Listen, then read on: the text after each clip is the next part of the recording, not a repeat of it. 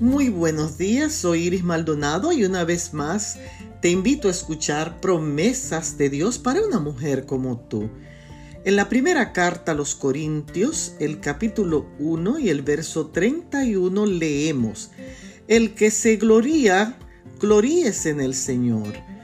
Algunas veces, no sé si te ha ocurrido que tú presentas ideas propias y entonces hay personas que vienen y las presentan y las toman como que son suyas propias. Coloquialmente podemos llamarle vestirse con escapulario ajeno. Muchas veces, sin embargo, hay cristianos que se nos hace muy fácil realzar nuestros talentos y reconocer y exaltar nuestras capacidades. Pero siempre se nos olvida que las cualidades que poseemos se nos han dado por la gracia de Dios.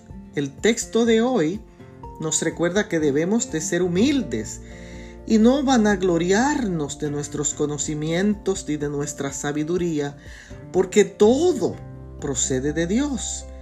Dios, el que merece toda gloria y toda alabanza. Alábalo en el día de hoy. Bendiciones.